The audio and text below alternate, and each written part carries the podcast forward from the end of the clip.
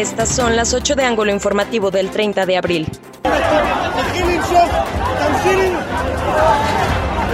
Al menos 45 muertos y cerca de 150 heridos por una estampida humana al finalizar la celebración religiosa de judíos ultraortodoxos Lag Baumer en el monte de Merón de Israel.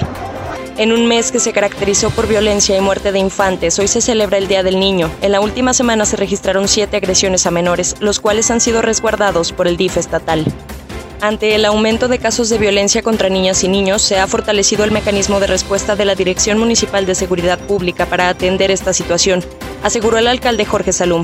La inauguración del CRIA será un avance para ayudar a las niñas con adicciones. Perecieron dos motociclistas en distintos accidentes en 24 horas. El primero fue en el Camino de las Lagartijas, al 13 de marzo en Gómez Palacio. Un Bora Blanco impactó a un hombre de 24 años el segundo en la carretera a México, en la capital, donde perdió la vida un varón de 53. Que haya apoyos por parte de los gobiernos a verdaderos comerciantes y empresarios, no a políticos, con base a una necesidad real, sin conflicto de intereses, propone el candidato al Distrito Local 5 por Morena, PT, Daniel Hernández.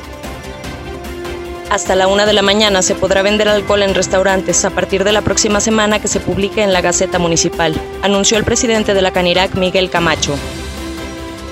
Será de beneficio para todos los usuarios la reactivación de las rutas de transporte público al centro histórico, aseguró el líder del sindicato de la Alianza, Raúl Medina Samaniego. Se trabajará en horario completo y con todas las medidas de higiene. Anuncia la sección 44 del CENTE una caravana en automóviles para el primero de mayo por la avenida 20 de noviembre, como inicio de actividades en protesta por la falta de pago de los quinquenios y la retención del dinero de los maestros en diversos fondos y seguros. Funerales Hernández presentó